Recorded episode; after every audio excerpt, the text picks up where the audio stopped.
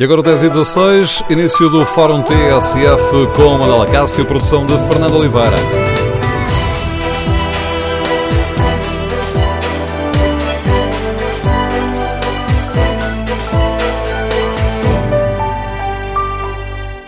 Bom dia. No Fórum TSF de hoje queremos ouvir a sua opinião sobre a polémica da TSU, a taxa social única.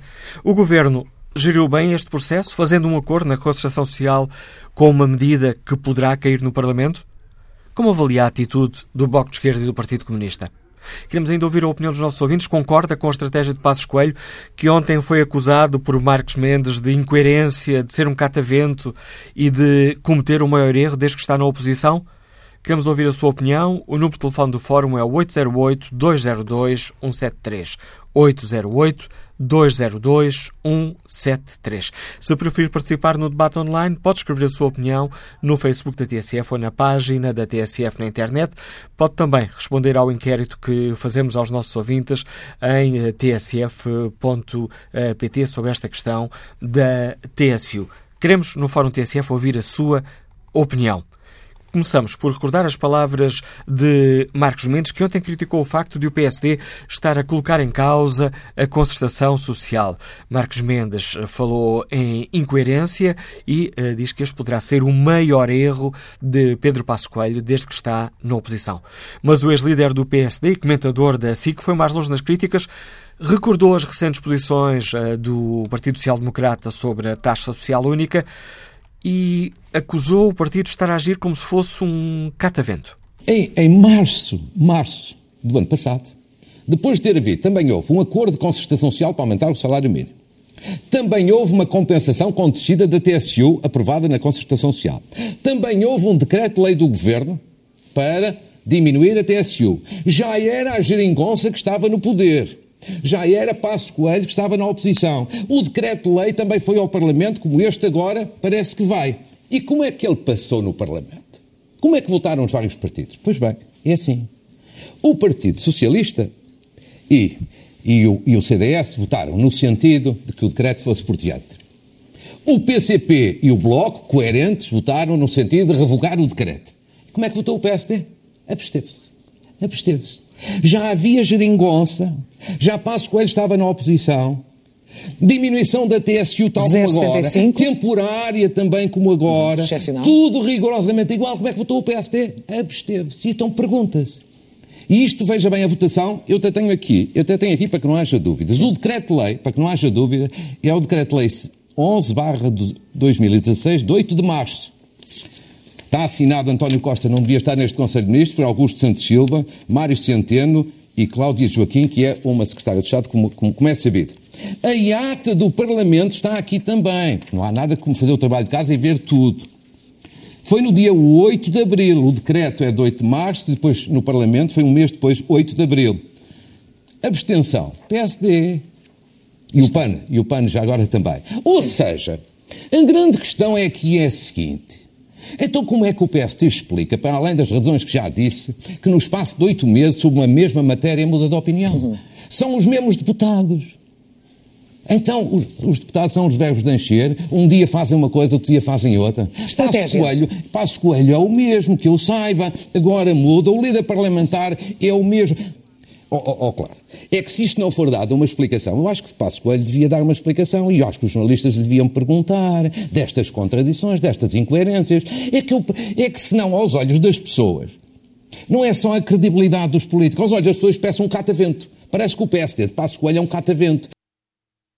Ora, palavras críticas de Marcos Mendes, antigo líder do PSD, comentador da SIC, da, da SIC. Queremos, no Fórum TSF, ouvir a sua opinião. Como avalia a posição do PSD? Como avalia também a atitude do Bloco de Esquerda e do Partido Comunista?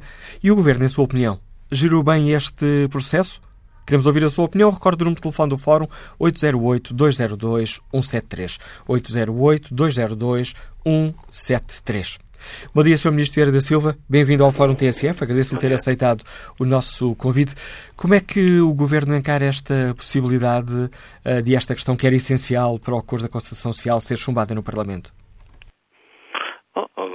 Governo encara esta questão como encara sempre a sequência que existe entre um acordo de concertação social, uma decisão governativa e a eventual apreciação pela Assembleia da República. Sempre foi assim, não é, um dado, não é, um, não é uma situação nova. Uh, o Governo fez aquilo que considerou ser o mais adequado, fez aquilo que considerou ser aquilo que era necessário para que o país tivesse, ao mesmo tempo, dois objetivos consideramos importantes, ou até três objetivos, que era haver um aumento do salário mínimo, que as empresas que têm mais dificuldade em absorver esse aumento tivessem um apoio e que houvesse um acordo de concertação social, que é sempre uma questão que é importante do ponto de vista nacional, é, é importante do ponto de vista internacional. O Governo ajuda dessa forma. Agora, uh, irá legislar, já legislou em consequência dessas decisões e uh, na Assembleia da República cada um assumirá as suas responsabilidades. Depois veremos. Mas eh, este. Já agora, antes de, de avançarmos aqui, a proposta de, de decreto-lei seguirá ainda hoje para a Presidência da República? Hum, não, não tenho condições de dizer, mas sairá brevemente.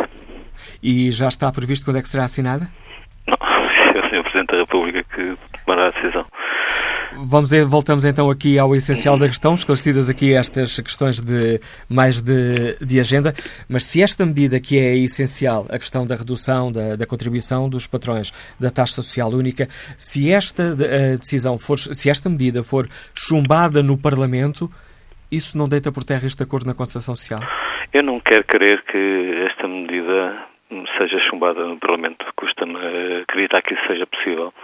Porque, repare, Uh, para além de uh, podermos discutir, tem-se tem dito muita coisa sobre esta medida e sobre este acordo e com algumas inverdades à mistura. Este acordo não é apenas sobre a taxa social única e sobre o salário mínimo. Tem mais pontos neste acordo e são pontos importantes sobre a negociação coletiva, sobre a modernização da economia. Há um conjunto de, de outros pontos que não vou ter tempo agora de detalhar, mas que são igualmente importantes quer para as, para as empresas, quer para os trabalhadores. Depois criou-se a ideia absolutamente falsa de que é o Estado que vai suportar o aumento do salário mínimo por parte das empresas. Ora, isso, isso não corresponde minimamente à verdade. Deixe-me dar-lhe alguns números para que nós todos possamos perceber o que é que está em causa. Uma empresa tem um trabalhador que recebia o atual, o anterior salário mínimo, pagava ao trabalhador e à Segurança Social cerca de 652 euros no total agora passará a pagar cerca de 682, mais 30 euros. Se não tivesse este apoio do Estado, passaria a pagar mais passaria a pagar 637, ou seja, 689, peço desculpa, pagaria, em vez de pagar mais 30, pagaria mais 37. O essencial do esforço é o esforço das empresas, não é o esforço do Estado, não é o esforço de, dos impostos, nem das, das, contribuições para a Segurança Social. O essencial deste esforço, que é um esforço extraordinário de aumento, um aumento de facto significativo do salário mínimo, que julgo que pouca gente em Portugal poderá questionar da sua justeza, o essencial deste esforço é feito pelos empregadores, é feito por quem paga os salários. O Estado dá numa forma excepcional, como já aconteceu mais de uma vez no passado, dá um apoio para que as empresas que têm hoje trabalhadores com salário mínimo possam suportar melhor este aumento. Isto não se aplica a novos empregos que sejam criados, aplica-se àqueles que já existiam no final do ano passado e, portanto, é uma medida que, que é eh, uma medida eficaz do ponto de vista social e que ajuda a atingir um objetivo que todos temos, que, que os salários possam subir um bocadinho mais. Mas é uma de facto, o nosso salário mínimo é demasiado baixo. Mas é uma estratégia e esta é a verdade cair... do... Diga, diga. Ia dizer, mas esta é uma, é, uma, é uma questão que pode cair no Parlamento. Todas as medidas do Governo podem cair no Parlamento todos, o, o, Parlamento pode sempre, pode sempre uh, a propósito de um decreto-lei, isto é uma responsabilidade do Governo, corresponde a um, uh, a Constituição atribuiu ao Governo esta, esta possibilidade, mas o, o Governo pode apreciá-la. Agora, eu não gostaria de antecipar essa situação. Repara, esta discussão parece que de repente as pessoas souberam, e os partidos políticos, souberam o que uh, ia acontecer ou o que aconteceu na, no, na concertação social. Mas isso não corresponde à verdade. Porque esta discussão, e sabe, creio que até já houve um forte SF sobre ela, se a memória não falha. Alguns. Mais do que um uh, fórum sobre esta foi discutida durante semanas. o, o PSD sabia o que é que estava em cima da mesa na concertação social. Parece surpreendido. Ou será que o PS está é contra o aumento do salário mínimo e está a encontrar uma forma de colocar dificuldades a esse aumento? É que se está contra o aumento do salário mínimo é melhor que o diga, de forma clara. Agora, eu não gostaria de antecipar, de antecipar eh, as decisões da Assembleia. Acho que a Assembleia da República tem todo o direito, eu não me quero pronunciar sobre ele, uh, tem todo o direito de fazer a apreciação do, do diploma. Agora, cada deputado e cada deputada irá decidir uh, em função daquilo que considera ser o melhor para, para o país.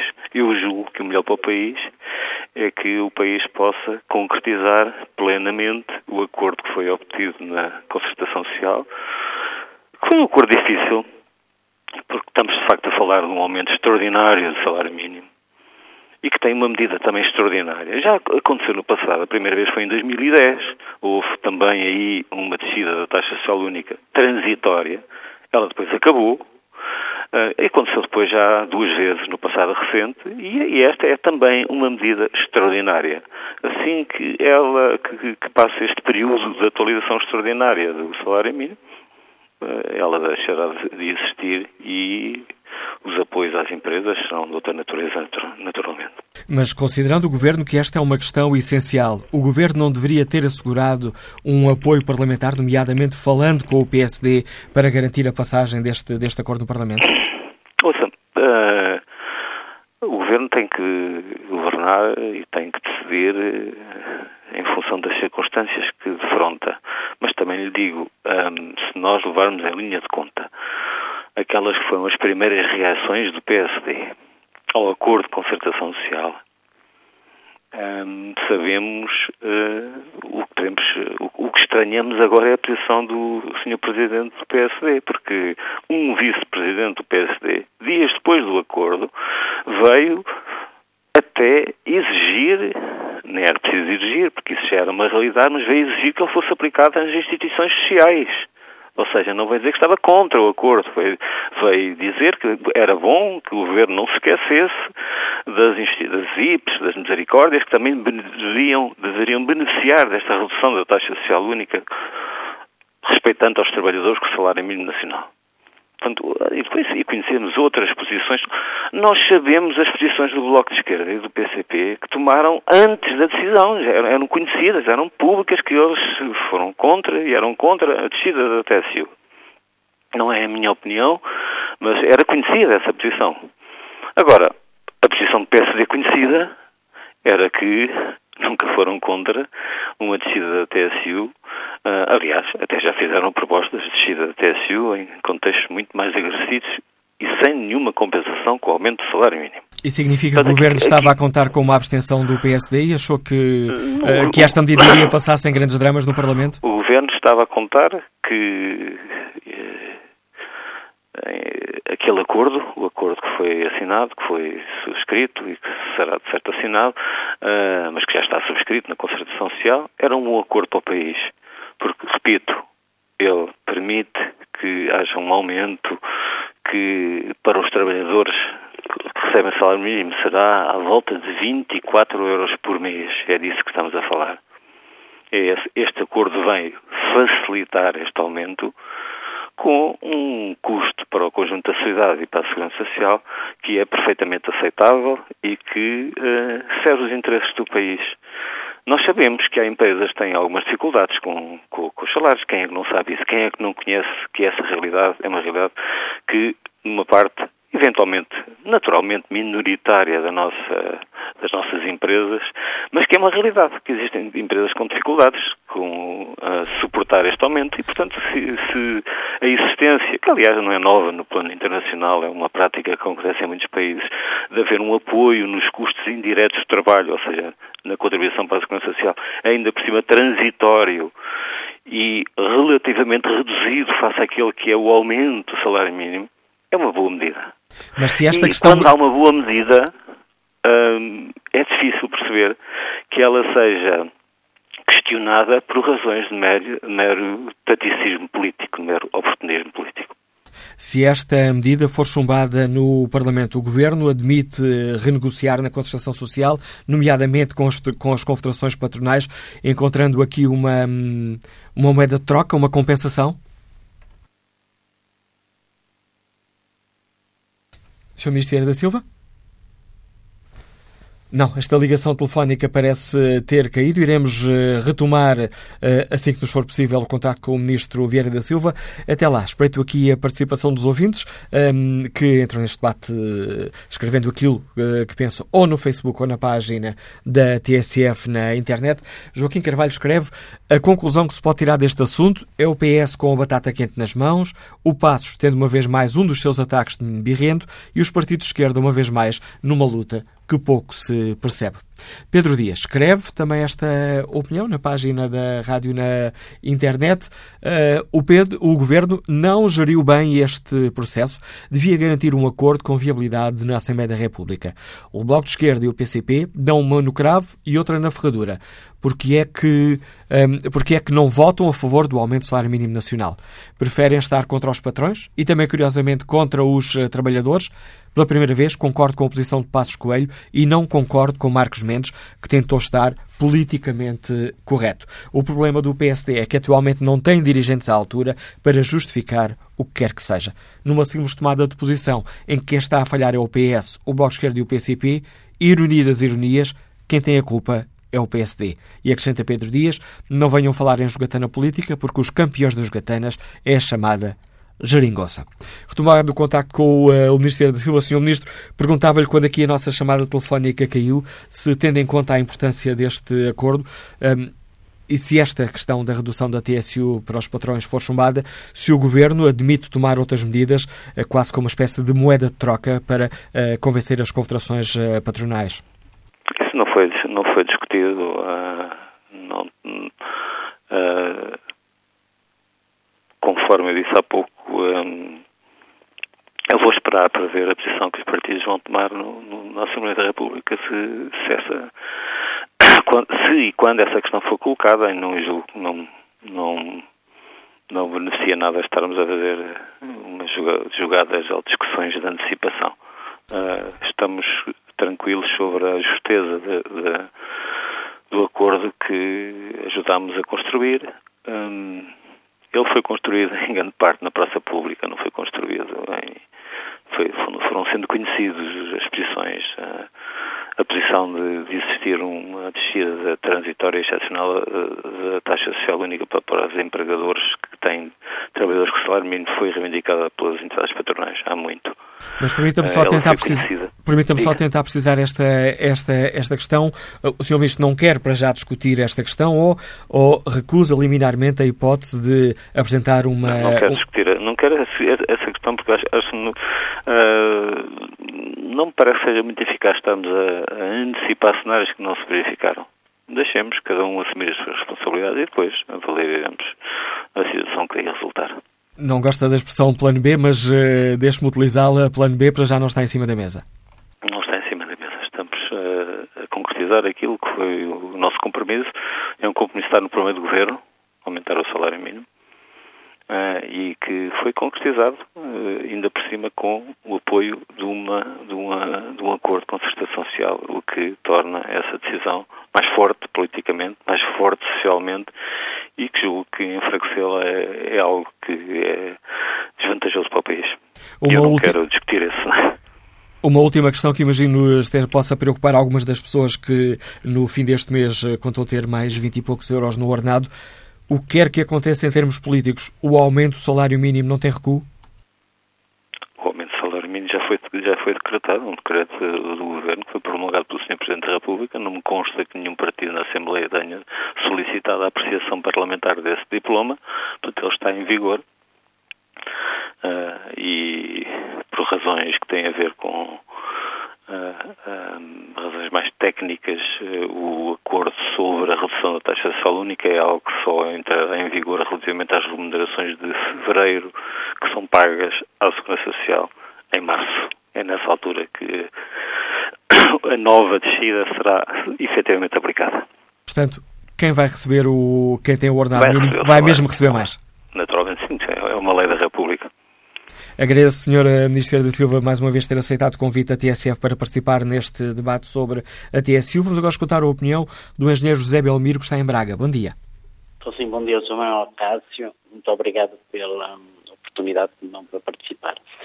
Olha, eu penso que isto, eh, pronto, um, este problema da TSU, não, não vou falar de, sobre o problema da TSU em si, mas eu recordo que entre nos anos 85 e 90 nós dizíamos que a nossa democracia era recente e estávamos num processo de aprendizagem.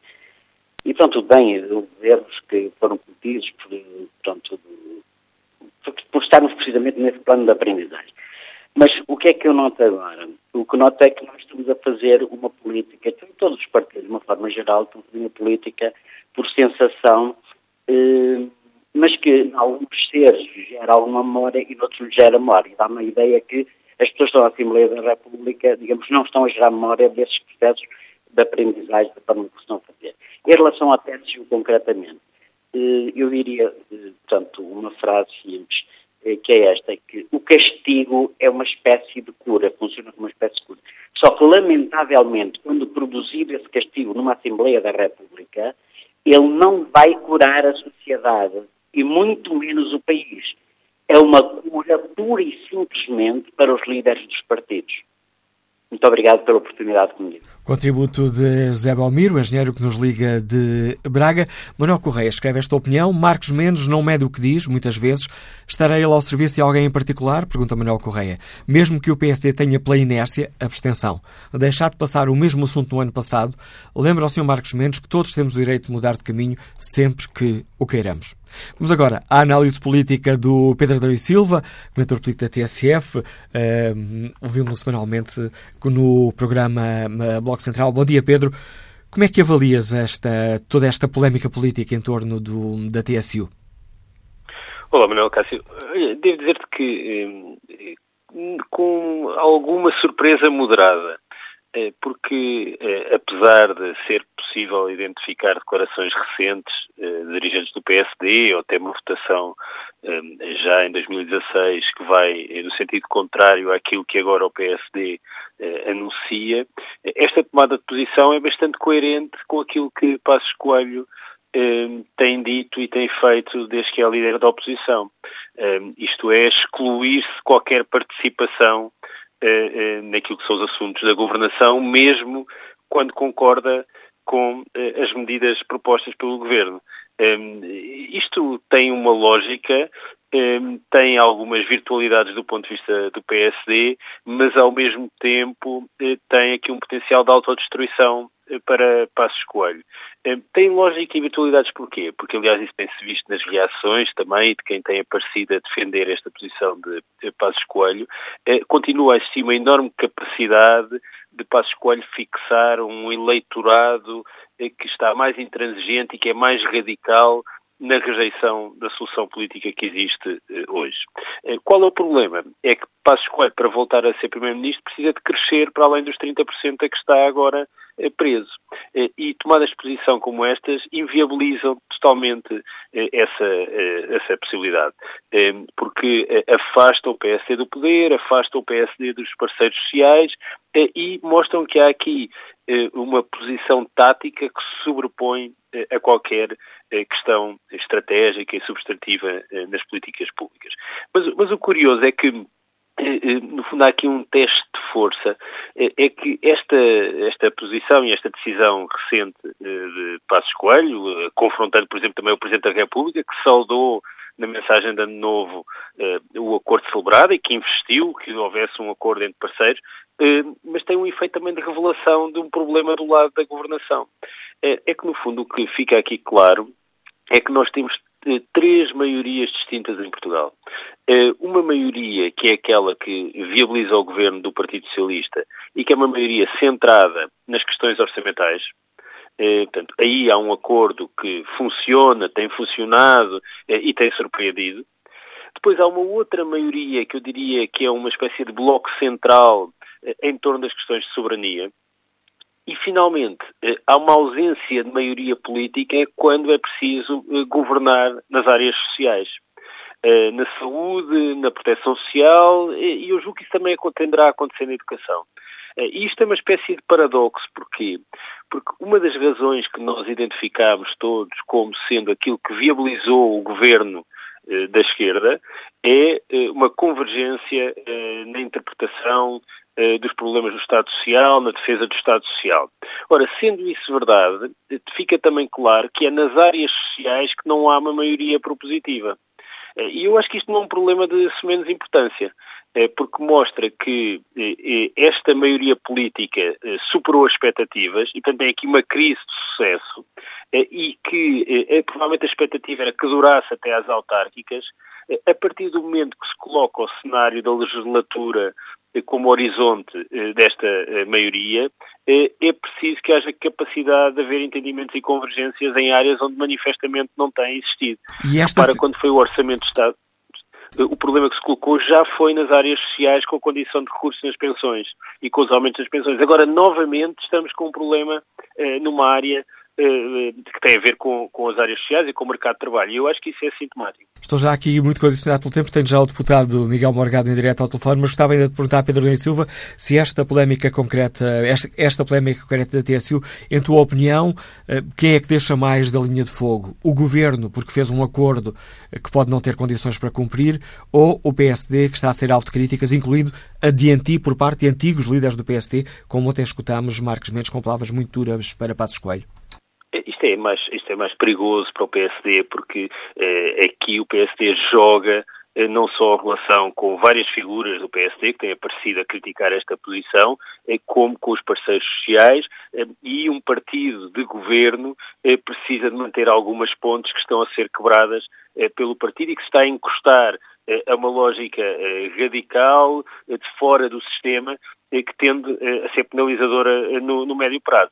Eh, mas com tudo isto, eu acho que nos estamos também a esquecer de discutir a questão de fundo, eh, que é eh, esta transformação de incentivos temporários de TSU para a contratação em algo que ameaça tornar-se definitivo e a forma como a TSU tem sido utilizada de forma sistemática para mexer no mercado de trabalho. Eu acho que isso é também um ponto de enorme tensão.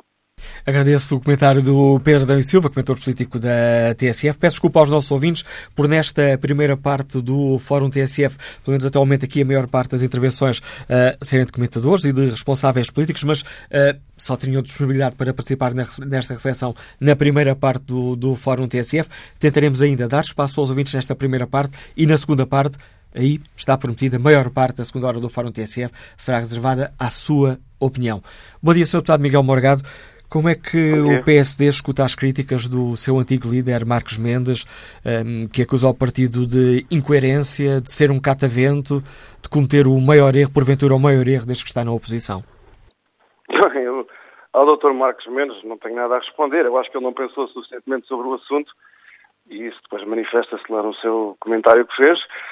E sobre as outras considerações, enfim, a única coisa que eu posso dizer é que ainda bem que o Dr. Marcos Mendes não é o atual presidente do PSD. Acho que não é o Dr. Marcos Mendes aqui o, o, o ponto da nossa discussão, não é? O ponto da nossa discussão é o seguinte: o governo optou já agora deixe-me só recolocar aqui a questão porque uh, uh, faço aqui o papel de árbitro decidindo qual é aqui o ponto, de, o ponto do, do, debate. Mas gostava só de ouvir o PSD sai fragilizado, sai mais fragilizado nesta questão com as críticas uh, de Marcos Mendes, também de Manuela Ferreira Leite, de Silva Peneda? O PSD sai, como qualquer outro partido político, sai fortalecido ou fragilizado pelo apoio que os portugueses lhes dão ou não. Não é certamente pelo, pelo exercício da liberdade de expressão e da opinião que cada pessoa tem, seja o Dr. Marcos Mendes, seja outra pessoa qualquer, que vai mudar a posição do PSD. O PSD é o maior partido político no Parlamento.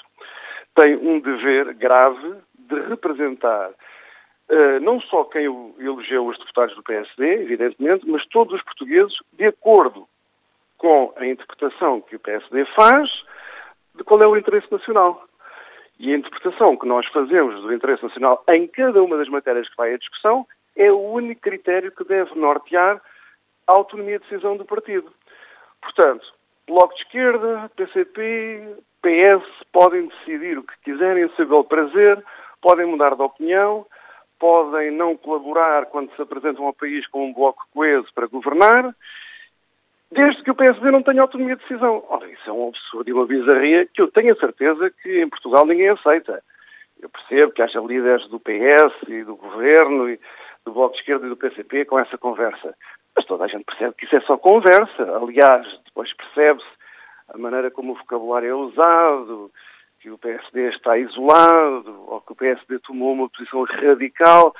Quer dizer, é, é uma cassete que já toda a gente percebeu que é o recurso de quando esses partidos perdem um pouco o norte que os uniu para formar um governo que, de acordo com o Primeiro-Ministro, tal como disse ao Presidente da República e ao país todo, era uma maioria coesa e duradoura. Agora, o Primeiro-Ministro foi para a concertação social eh, determinar esta compensação da TSU com o, aumento do salário mínimo sem consultar os seus parceiros de coligação. São os seus parceiros de coligação que pedem a apreciação parlamentar do decreto governamental e que anunciam o seu voto contra. O PSD, por razões de coerência, ao contrário do que tem sido dito, por razões de coerência, decide também que não pode, não pode sequer abster-se, tem de votar contra esta má política de rendimentos, má política laboral, que é de tornar permanente reduções da TSU para acomodar aumentos de salário mínimo que estão desalinhados da produtividade, que, é o, que foi o caso em 2016, é o caso em 2017, e essa política torna-se permanente por duas razões. Porque não houve só a redução da TSU para 2016, a redução que estava prevista para 2017 é superior à que era em 2016. A descida vai ser mais intensa do que foi em 2016. Além disso, o Governo tem o compromisso de aumentar o salário mínimo até 600 euros até ao final da legislatura, e isso significa que, não só para 2017, mas para 2018 e para 2019, haveria novas descidas da TSU, provavelmente ainda mais intensas do que a de 2017, tornando uma política errada um, permanente. E, ao mesmo tempo, uh, de uma maneira oblíqua, o Governo e o Partido Socialista, que andaram este ano inteiro, e até para trás, dizendo que aumentos de salário mínimo desalinhados da produtividade não tinham qualquer tipo de efeitos perversos no mercado de trabalho, prejudicando quem se queria ajudar, isto é, os trabalhadores com menos qualificações, os trabalhadores mais jovens, uh, na verdade, vem reconhecê-lo implicitamente quando diz que não pode haver aumento de salário mínimo sem, serem, sem esse aumento ser subsidiado pelos contribuintes para a Segurança Social, por via da TSU, e pelos contribuintes em geral, através das transferências orçamentais para a Segurança Social. Fiquei Ora, aqui... se nós temos um problema de dificuldade de financiamento e sustentabilidade da Segurança Social, tornar esta política permanente é um erro. E, portanto, o PSD, como maior partido nacional no Parlamento, mantém a sua autonomia de decisão. Era bom que as pessoas percebessem que num regime representativo democrático os partidos devem manter a sua autonomia de decisão. Essa questão fica clara, Sr. Deputado, mas há pouco disse que, o, disse que o PSD o estava a tomar esta decisão em nome da coerência. E a minha pergunta é, coerência relativamente aqui? Quando esta questão foi, quando esta questão foi, foi votada, e como recordou ontem Marcos Mendes, o PSD absteve-se. Tivemos um vice-presidente do PSD a defender que esta medida deveria ser alargada às instituições particulares de autoridade social. Sim, uh... claro, evidentemente. Mas, isso, mas, mas repare, é só pensar um bocadinho. A questão não é assim tão difícil. Vamos por partes. Alargar a medida às instituições de economia social. Isso tem que ver com um princípio basilar numa sociedade democrática, que é o princípio da não discriminação. Mas qual é o sentido, qual é o sentido de defender o alargamento de uma medida com a qual não se está de acordo? Mas lá, é o que eu estou a explicar. A, a redução da TSU constitui um benefício para, neste caso, as empresas eh, que têm a seu cargo trabalhadores que têm o salário mínimo.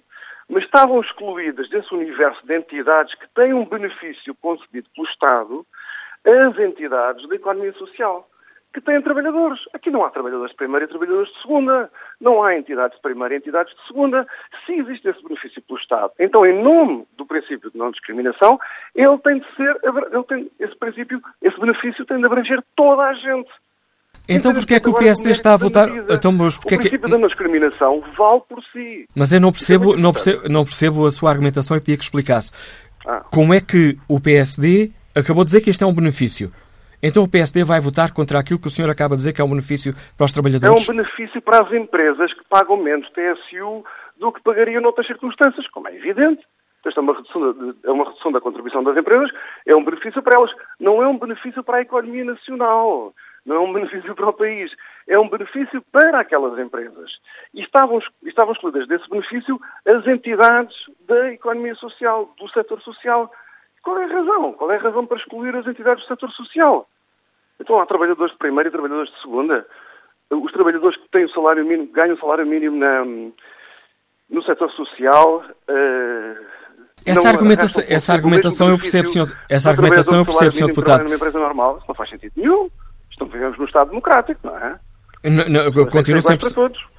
Mas uh, continua aqui por esclarecer uma questão. Se o PSD está contra esta medida, por que é que defende uhum. que ela deve ser alargada?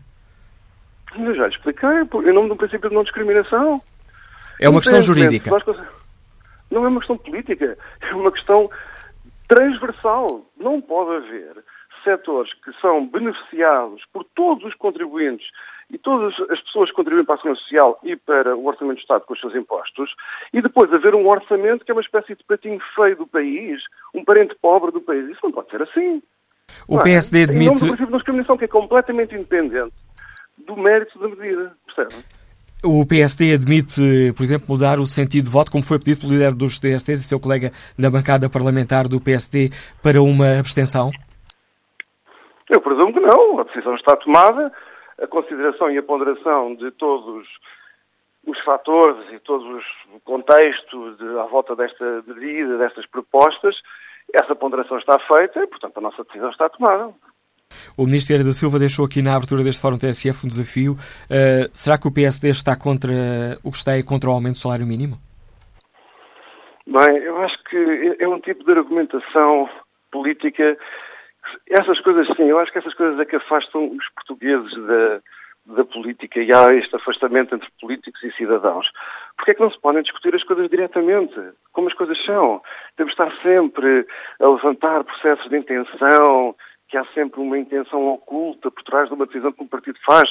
Porque é que não se examinam os argumentos que cada partido traz para a discussão, se têm mérito e se não têm mérito, e a partir daí deixar as pessoas fazer um, um, julgamento sobre a posição de cada um dos partidos. É preciso sempre vir com esse tipo de teses em que o PS e o, este governo têm sido particularmente uh, profícuos nessa imaginação. A questão aqui é que o governo optou por uma má política de rendimentos e fê-lo sem considerar as fragilidades da sua coligação. Quando os, seus, os partidos que o apoiam, que apoiam o governo no, no Parlamento, decidem eles fazer, tomar a sua decisão, ser contra eh, a descida da TSU, o Partido Socialista e o Governo atacam o PSD. Ora, eu acho que isto também convém descer um bocadinho à terra e adotar o ponto de vista do senso comum e do bom senso para perceber que isto não faz sentido nenhum. Então, uma resposta muito simples, já estou PS, completamente aqui condicionado pelo tempo. Deixa-me só dizer isto. O PS não se atreve uma única vez a pedir contas aos seus parceiros de coligação que estão disponíveis para uh, estar ao lado do governo nas medidas simpáticas e que são no curto prazo, pelo menos eleitoralmente, mais vantajosas, mas depois nunca querem pagar a fatura que o PS lhe impõe eles lá terão as suas razões, mas o PS tem que se entender com os outros partidos. O PSD mantém a sua autonomia de decisão.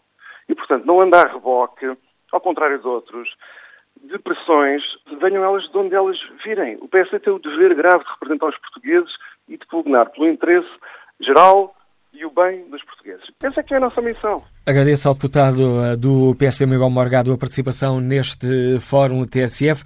Peço desculpa antecipadamente ao engenheiro João Vieira Lopes, que lidera a Confederação de Comércio e Serviços de Portugal. Estamos aqui apenas a dois, três minutos do fim do programa. Engenheiro João Vieira Lopes, como é que encara esta possibilidade de eh, esta questão essencial para o acordo da concertação social que levou ao aumento do salário mínimo poder ser chumbada no Parlamento? Engenheiro João Vieira Lopes? Nós sempre consideramos que o, o, aumento do salário mínimo de 5% ao ano durante vários anos numa altura em que a economia estava a crescer 1%, a inflação abaixo de 1% e a produtividade também 1, poucos, não tinha racionalidade económica. A partir do momento em que enfim, percebemos que o governo estava inflexível em relação a esse ponto, coube-nos uh, negociar as soluções que pudessem, uh, no mínimo, ajudar as empresas a enfrentar essa situação. E por isso acabámos por subscrever o acordo, que consideramos que, enfim, no contexto foi um acordo equilibrado, não sendo necessariamente aquilo que nós pretendíamos. E a CCP Agora, aceitará a caída desta medida ou exigirá, permita-me aqui a expressão, uma moeda é de troca se esta questão cair? Como? Uh, peço desculpa, perguntava-lhe se, interrompendo e pedindo desculpa por interromper o seu, o seu raciocínio, mas perguntava-lhe se a Confederação de Comércio e Serviços de Portugal uh, aceitará a queda desta contrapartida que lhes foi, uh, que lhes foi, que lhes foi dada, a questão da descida da TSU, ou exigirá uma moeda de troca se esta medida cair no Parlamento? Eu penso que a questão tem que ser vista de uma forma mais completa, ou seja, eu acho que neste momento eh, há muita gente que fica mal na fotografia. Os partidos, enfim, que fazem parte da maioria parlamentar eh, e que nos tempos da Troika elogiavam a concertação social por fazer críticas às medidas de austeridade, pelos vistos, neste momento, não validam uma decisão da concertação social. Os partidos, enfim, da oposição, que acusaram, e muitas vezes com razão, o governo de estar a desvalorizar a concertação social, neste momento, eh, por questões de tática política, também estão a pôr em causa este acordo. Isto é que nos preocupa acima de tudo, porque desvalorizar a concertação social é extremamente negativo e, como digo, há muita gente que fica mal na fotografia. Já estou aqui a ultrapassar o tempo. De, daquilo que está a dizer. E a, a CCP Agora, exigirá uma moeda de troca? Neste momento o problema não se trata de exigir qualquer moeda de troca. Neste momento nós vamos ouvir o que é que o Primeiro-Ministro tem a dizer e em função disso atuaremos. Para nós, subscrevemos, evidentemente que se o acordo não se concretizar uh, pelo facto de uh, a Assembleia da República chumbar uma das suas componentes, nós aí uh, assumiremos depois uh, uma posição e veremos também o que é que o Governo tem uh, a propor. Não fazemos, quer dizer, declarações a priori. A priori, para já, a situação para nós está como está. Há um facto político, de facto, que é, há uma maioria de partidos na Assembleia que dizem que vão chumbar esta cláusula do acordo, mas nós, neste momento, estamos na expectativa de ver o desenrolar, até porque isto há muitas movimentações em diversos sentidos eh, e para nós ainda não é claro qual vai ser a solução final. Obrigado, engenheiro João Vira Lopes, eh, líder da Confederação de Comércio e Serviços de Portugal. Retomaremos este debate já a seguir ao noticiário das 11. Tudo o que se passa, passa na TSF. 11 da manhã com 10 minutos, retomamos aqui um Faro TSF, a edição é de Manuela Cássio com a produção de Fernanda Oliveira.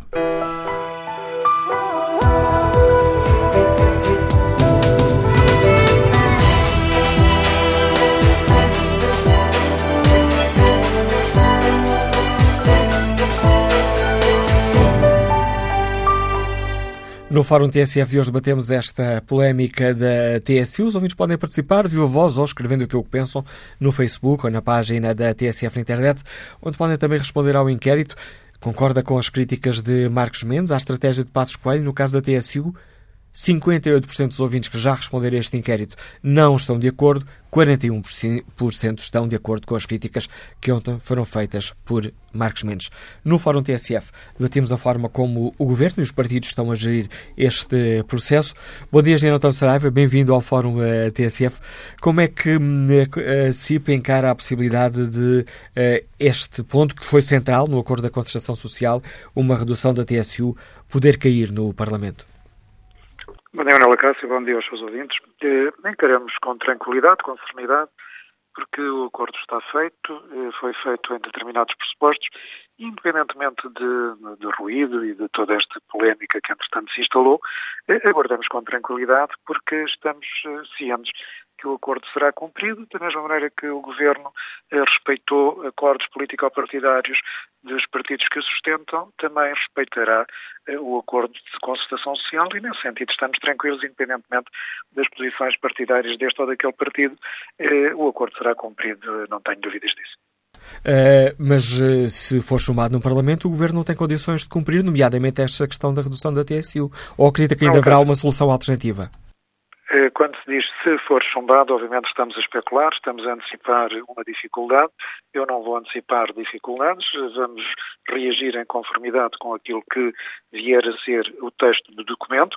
Acho até prematuro, excessivo, que alguns partidos, antes mesmo de conhecerem o texto do projeto de decreto-lei, já digam que o vão rejeitar por esta ou por aquela situação.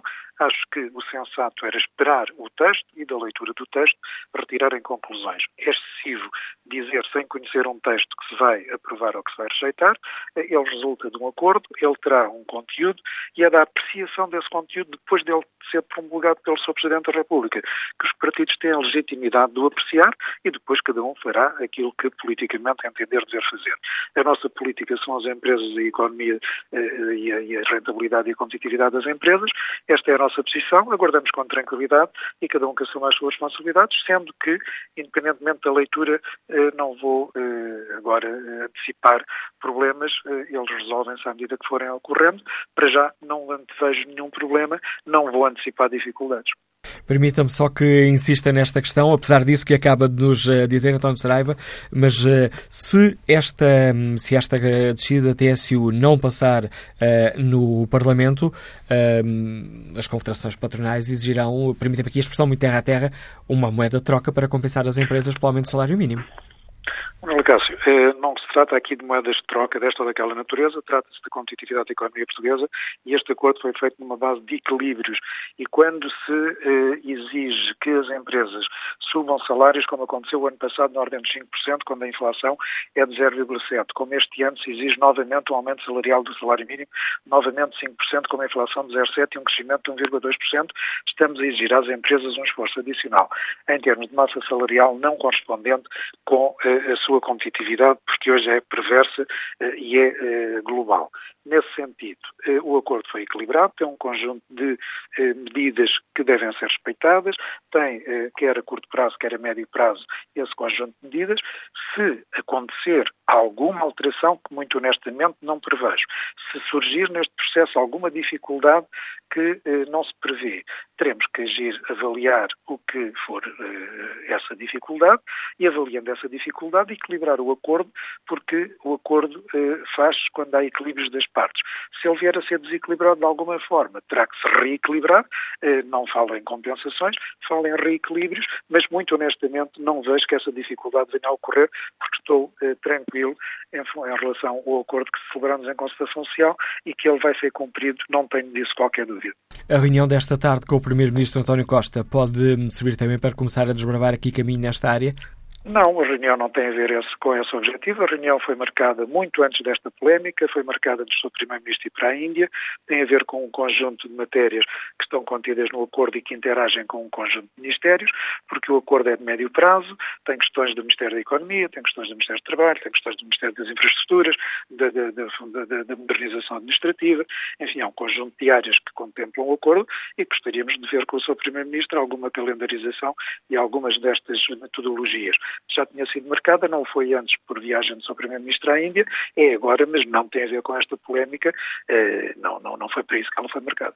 Agradeço ao Presidente da CIPT, Confederação Empresarial de Portugal, António Saraiva, os esclarecimentos que trouxe a este fórum.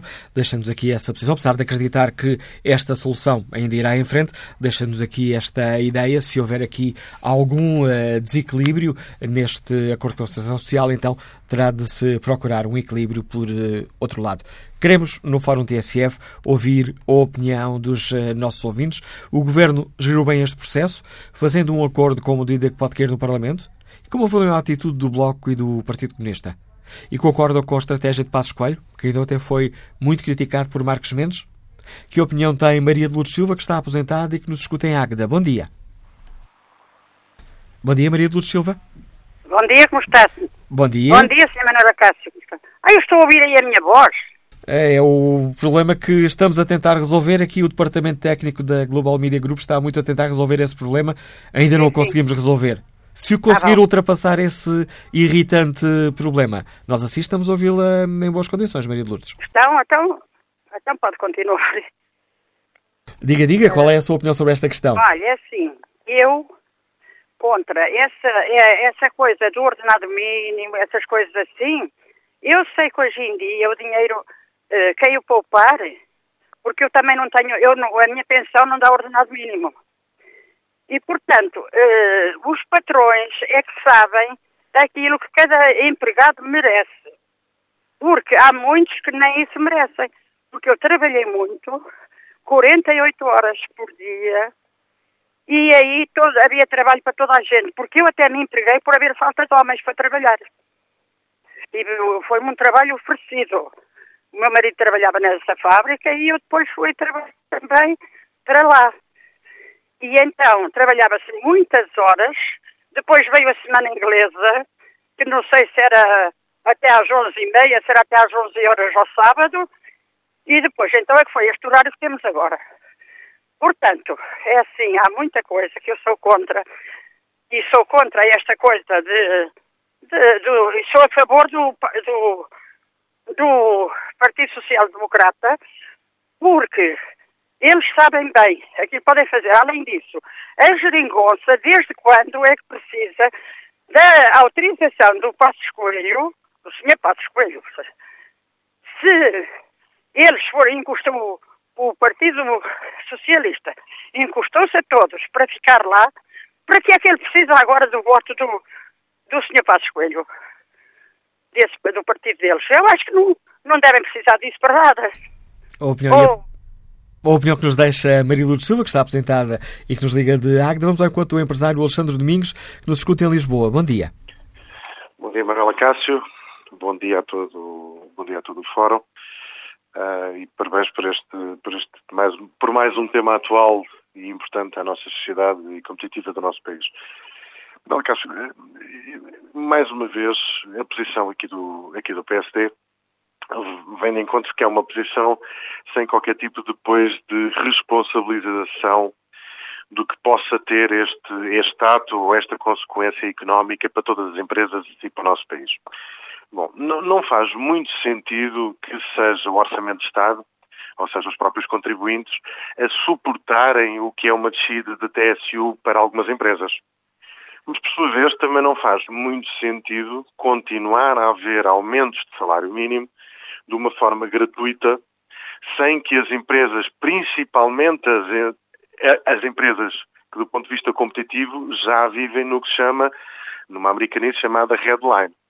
Ou seja, nós, se não continuarmos a ter medidas de fundo sobre formação das pessoas, especialização das pessoas, a ver que neste momento, desde que entrou a geringonça para, nosso, para a nossa gestão do nosso país, parou-se qualquer tipo de ajuda para a contratação tanto do ponto de vista de, de, de, novos empregados, de estagiários, todas essas medidas estão congeladas e para o Orçamento de Estado de 2017 posso lhe dizer que há empresas que ainda têm dívidas a haver do próprio Estado sobre essas iniciativas, nós não vamos sair deste ciclo político.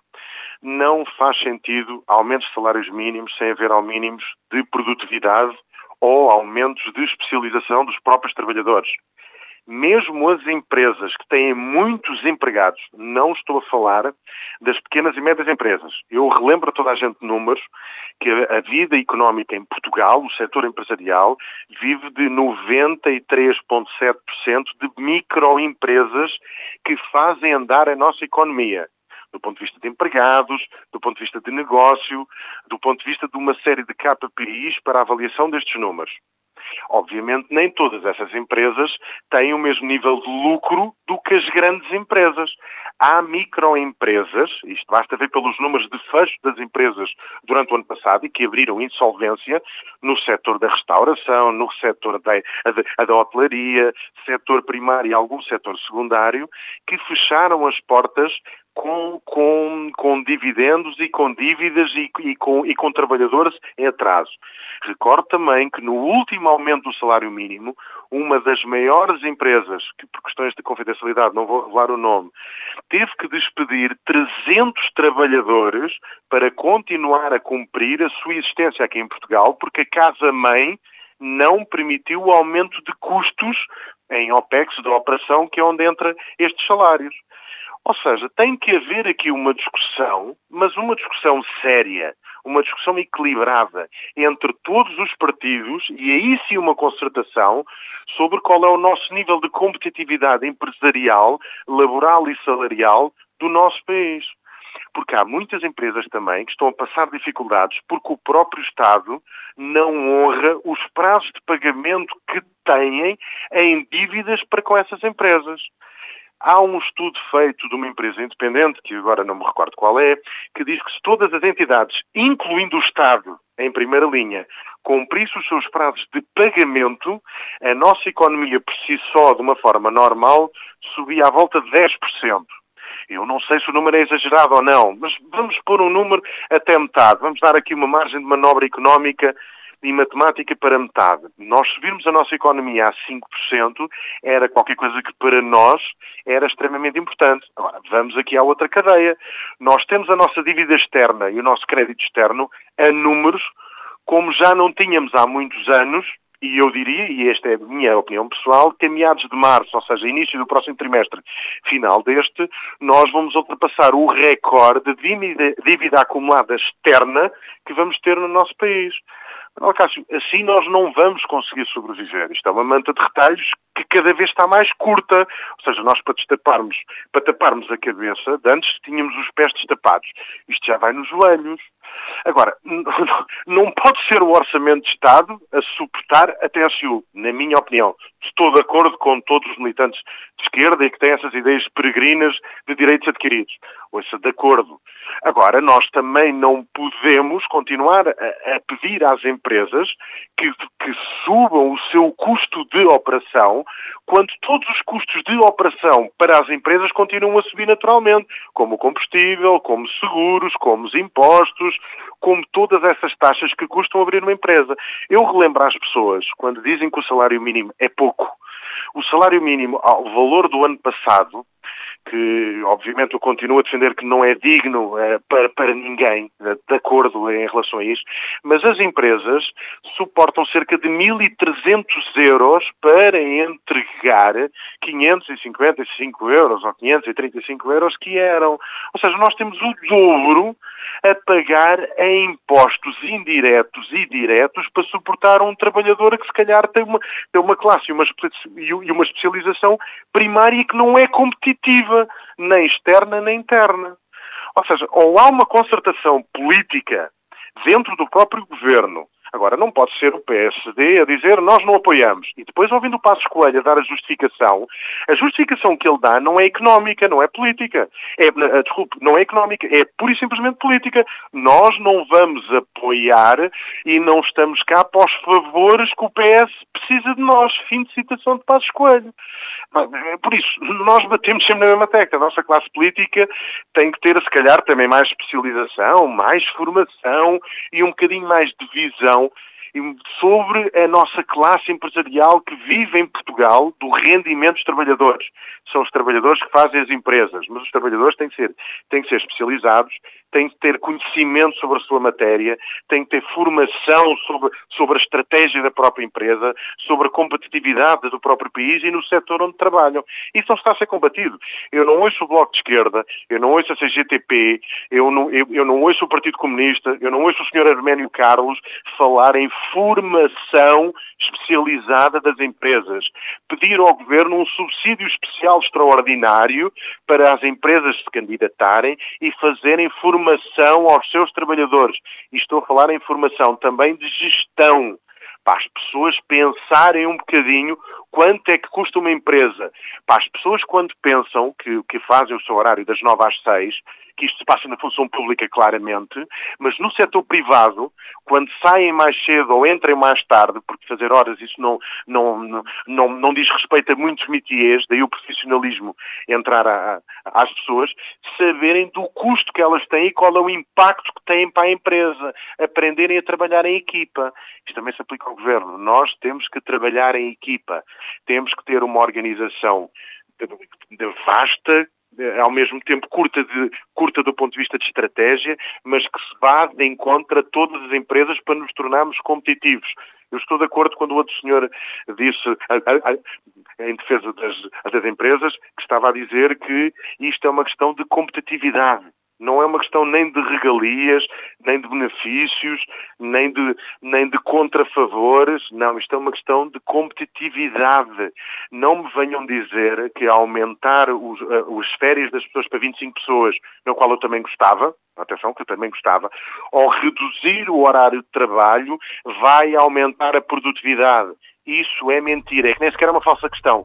É mentira falaciosa completamente. É de pessoas que não gerem empresas para se ser deputado, no mínimo, no mínimo, essas pessoas deviam ter tido um cadastro empresarial de gerir empresas, saber o que é gerir pessoas, terem a noção do que é que tomar uma medida, qual é o impacto que te traz para terceiros.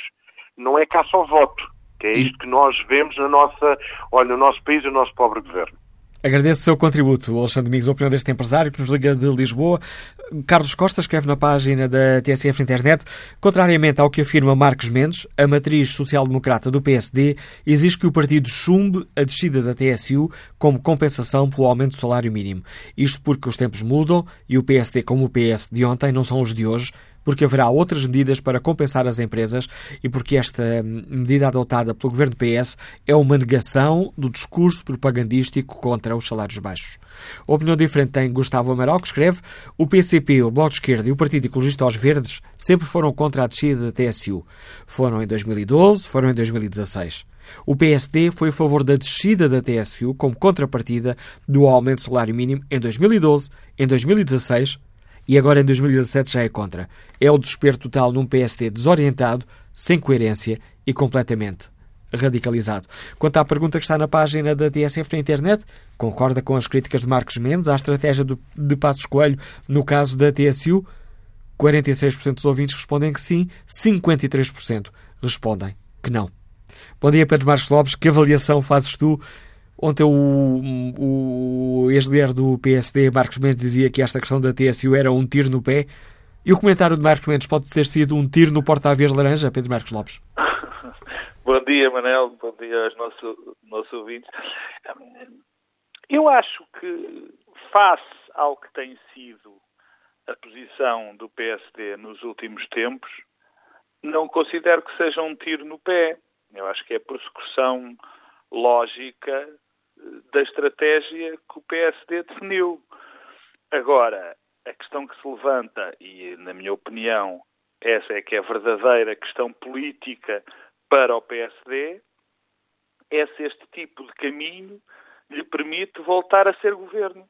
E eu relembro que num futuro próximo eh, só vai conseguir ser governo o partido que obter eh, um apoio maioritário na Assembleia da República. E esta é que é a questão. Porque não vale a pena, de facto, tentar encontrar lógica política nesta decisão do PSD. Aliás, há pouco, quando estavas a falar com o deputado Manuel, Miguel Morgado, ficou absolutamente claro que o PSD não tem uma, uma defesa lógica desta posição. Era impossível tê-la porque há dois anos tomou uma posição radical quando era governo, radical, radicalmente oposta a esta quando era, quando era governo. Há pouco tempo absteve-se numa medida igual a esta, ou muito parecida com esta. Eh, também sabemos que a tradição do Partido Social Democrata sempre foi de respeito pelos acordos na concertação social, até pela sua própria origem digamos, social do Partido Social Democrata, ligada aos pequenos empresários, a uma classe média-baixa. Portanto, sempre houve um, um respeito muito grande perante essa concertação social. Portanto, a linha política do PSD, esta atitude do PSD, só se explica pelo seguinte facto. A estratégia do PSD é tentar causar engulhos à geringonça. Este foi a melhor maneira, nesta altura, de tentarem fazer eh, esses engulhos. não há mais nenhuma lógica política. E em termos de luta política, eu... permite-me aqui a expressão, não é uma jogada, não é uma jogada inteligente? Não, não é. Eu não penso que não seja uma jogada inteligente. Ou seja, o PSD é um partido de poder, é o maior partido português. Sabe que no futuro próximo só vai conseguir atingir o poder tendo um apoio maritário no Parlamento. Esta medida é simpática ou é, enfim, apreciada pelos setores que já estão muito convencidos do voto no PSD. Pessoas que nunca votarão noutro partido que não seja no PSD. Ora, esses, nem para o PS nem para o PSD, o PS, obviamente, noutra, noutro, noutro, do outro lado, com outro tipo de características, só esses não chegam para ganhar eleições. Portanto, eu não acho que isto seja uma boa medida, porque para já não é entendível para o eleitorado, que não compreende, que não compreende, porque cria problemas ainda maiores, por exemplo, com o Presidente da República, não é? Eh, eu, talvez Marques Mendes eh, tenha, enfim, não, não tenha pensado nisso, mas a utilização da expressão catavento eh, parecia mesmo uma indireta à última vez que essa palavra foi utilizada na luta política. Que se te recordas, e os nossos ouvintes também se recordarão, foi a maneira como Passos Coelho se dirigiu eh, indiretamente a Marcelo Rebelo de Sousa. Marcos Mendes, como sabemos, é Conselheiro de Estado e uma pessoa muito próxima do Presidente da República. Pronto, ainda bem que tu, que me ajudaste, mas é, era, era exatamente. Mas é, em, termos, em termos políticos, há, há duas notas finais. A primeira é que eu não me parece que as pessoas, uh, que isto dê muita, muito prestígio à classe política em geral, este tipo de atitude porque, porque é evidente que isto não é guiado pelo interesse público, pela luta política, pelos próprios valores do PSD, e é isso que está em causa, mas tem só como objetivo um, uma pequena vitóriazinha politiqueira. Depois, em segundo, em segundo lugar, e, e repetindo, mas, mas para terminar, uh, não é uma fórmula do PSD alargar os seus apoios, rasgar não só aquilo que foi o seu passado político, mas aquilo que pretende ser o seu futuro, de ocupar mais o centro. A última das últimas é dizer, nota, é que não há radicalismo aqui nenhum nesta postura do PSD. Não chega a ser radicalismo. É apenas politiquice. Porque se fosse radicalismo, era uma mudança face ao futuro próximo.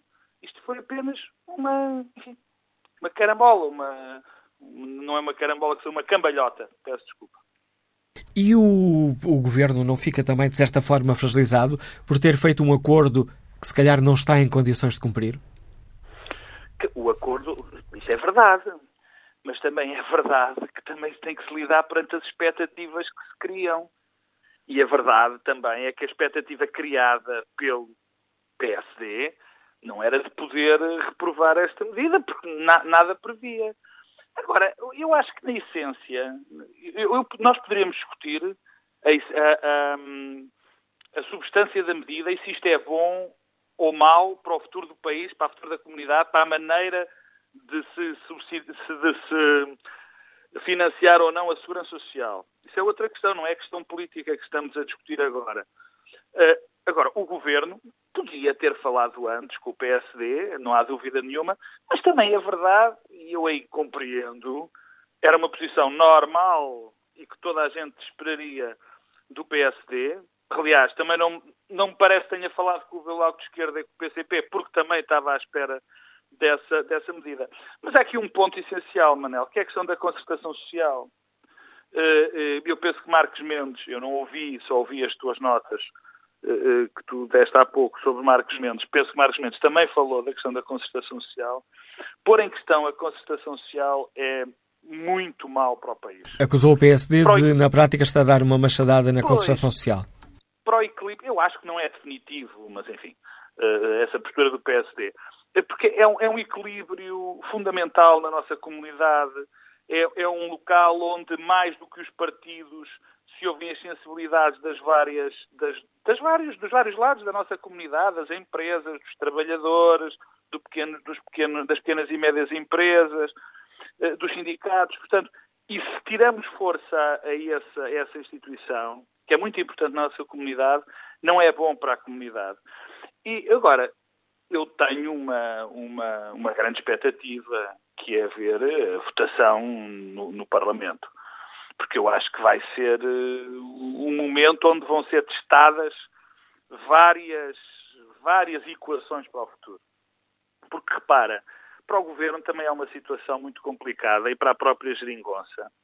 Esta, não exatamente este, esta medida, mas é que os acordos da, da, da geringonça, os que suportavam, os, os acordos que suportavam a geringonça, já estão concluídos. Já estão concluídos. E agora estamos no princípio de algo novo que ainda não sabemos o que é que é. Porque o restabelecimento de, de, dos rendimentos, das pensões, dos salários, estabelecimento dos, o estabelecimento dos rendimentos, isso era a base do, do acordo. Agora, cada vez vão surgir mais questões que aproximariam, ou que deveriam aproximar o PS e o PSD. Porque eu relembro as pessoas que o PS e o PSD, contra muito do que se diz, estão muito mais próximos um do outro, mesmo com esta vertente um bocadinho radical do PSD, do que o PS está do Partido Comunista Português, por exemplo, em muitas questões. Portanto, ou a geringonça se reinventa e, portanto, consegue arranjar outro tipo de acordos, ou então vamos ter problemas sistemáticos, porque há muitas questões, muitas questões e importantes, que dividem muito mais o PS e o Bloco de Esquerda e o PC do que as que dividem o PS e o PSD. Bem entendido.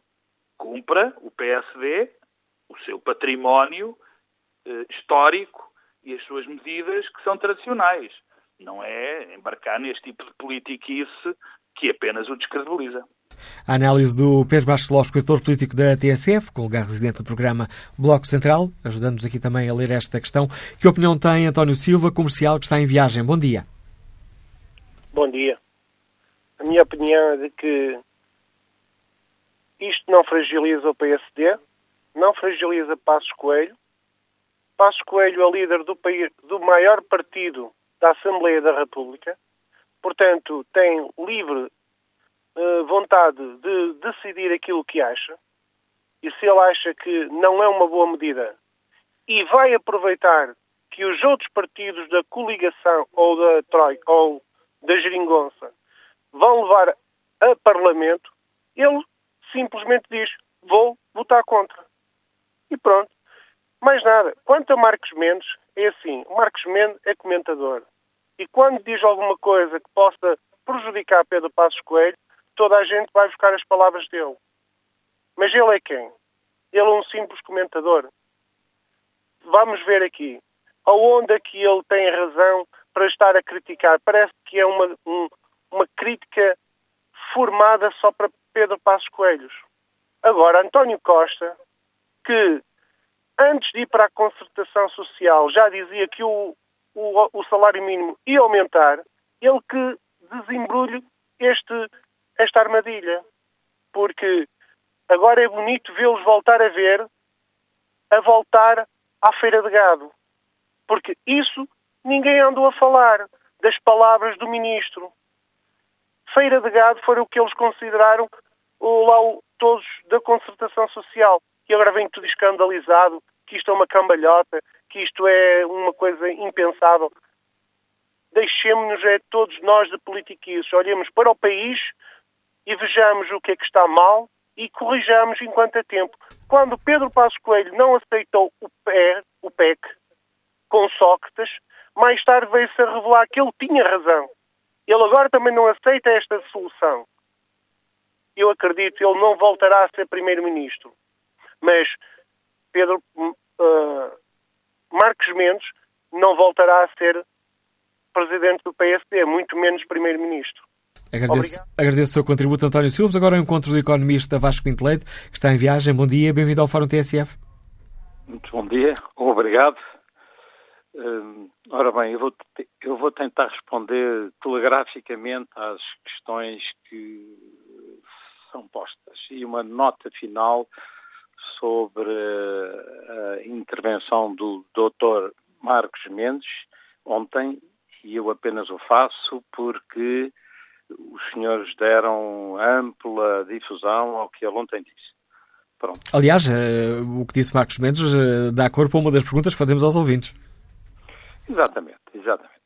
Ora bem, relativamente à posição do governo, acho que não há duas leituras.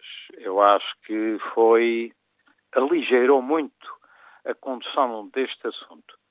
O governo está habituado, o doutor António Costa está habituado a um certo tipo de concertação institucional Uh, e de maneira que achou que este era mais um assunto que se iria resolver com esses pressupostos. E de facto isso não aconteceu. Desta vez o PS não tinha mandato, o governo especificamente não tinha mandato para fechar este tema e a coisa correu-lhe mal. É evidente que se não houvesse uh, acordo à esquerda, o PS não aumentaria o salário mínimo em 10% em dois anos. Nunca o tinha feito, o que já em si seria uma contradição em relação à sua posição histórica, e, portanto, não era agora.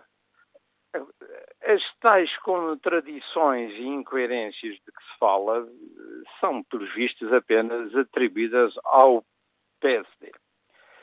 Relativamente aos partidos da esquerda, é só olhar para eles, para as expressões deles, eh, para, para os olhares, e percebe-se bem que a batata quente também está com eles. Eles uh, assumiram isso. Então, uh, eles fizeram fim-capé no aumento do salário mínimo e agora retiraram o apoio ao governo que o quer uh, implementar. Acho isto surreal, é incoerente e às vezes acho que a esquerda uh, olha para o governo um bocadinho como uma uh, pastilha elástica que se mastiga e deita fora quando já não, já não tem sumo. Relativamente ao PSD, um, eu acho que a posição é absolutamente normal. Uh, apesar de de não se falar no que tem acontecido neste último ano e meio, em que os sapos vivos do PS, Bloco de Esquerda e, PS, e PCP têm sido eh, engolidos sucessivamente, mas isso não são incoerências. E são habilidades, porque incoerências encostam-nas ao PSD e a Passo Escolho. Enfim, são leituras. Penso que o PSD o que fez foi uh, chamar a atenção para as incoerências da geringonça, colocando a nu que o rei vai nu e chamando à responsabilidade quem tem verdadeiramente responsabilidades. Já estou aqui a correr contra o tempo, mas o Vasco Pintoleiro queria também falar de Marcos Mendes. Último ponto em relação ao Dr. Marcos Mendes. É lamentável o que ele disse ontem. Eh, como é que é possível tentar linchar o PSD, instigar os eh, deputados a uma revolta e, e não respeitar não respeitar o seu partido de origem em vez de eh, lançar este assunto para cima de quem é o responsável, que é o governo. Eu tenho eu tenho pena eh, que o Dr. Marcos Mendes tenha assumido a posição que assumiu. Não vale tudo. Obrigado. Agradeço a Vasco Pinto economista que está em viagem. Vamos agora ao encontro parlamentar do CDS-PP, Nuno Magalhães. Bom dia, Sr. Deputado, bem-vindo ao Fórum TSF.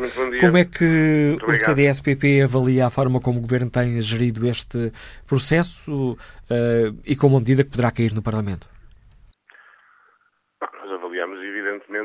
Como uma enorme irresponsabilidade.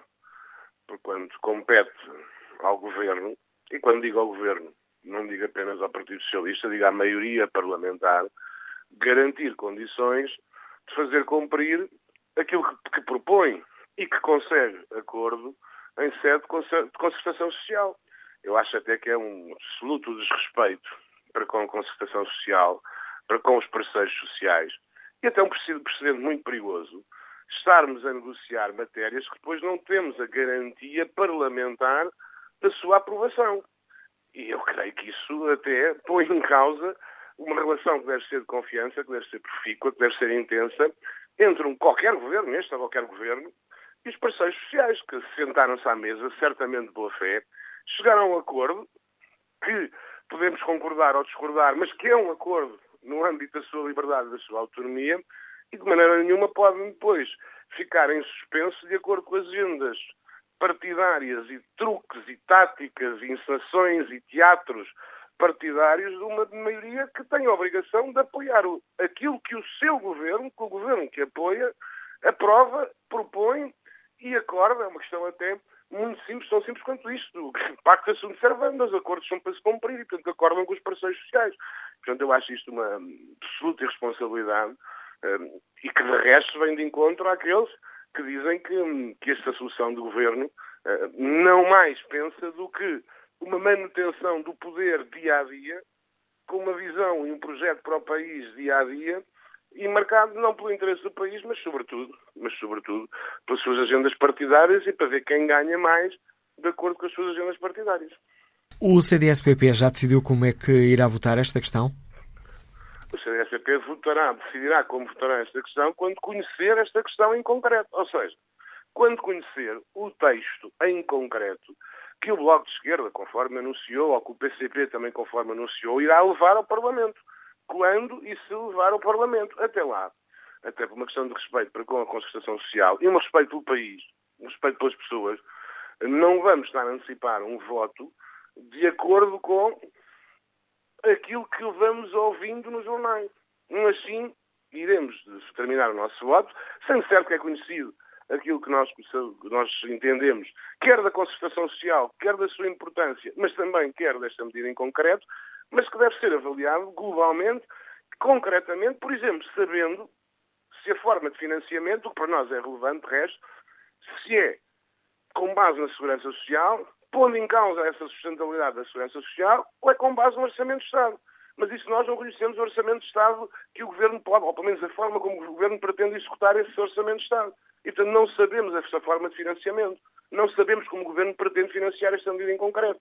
E, portanto, até lá, nós aguardamos, sabendo-se, evidentemente, das posições historicamente que o CDS apresentou, mas como é uma coisa que é preciso ficar muito claro.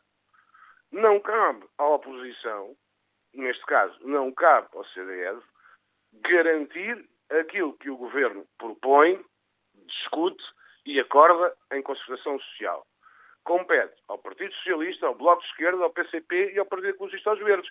Se o Partido Socialista viola um eventual acordo com o Partido Ecologista aos Verdes, como a deputada Elisa Apolónia há um mês disse, é um problema do Partido Socialista e dos Verdes, não é um problema da oposição e do CDS. Gostava que nos recordasse, Sr. Deputado, qual tem sido, referiu aí o histórico do CDS-PP nesta questão, gostava que recordasse aos nossos ouvintes que histórico tem sido esse.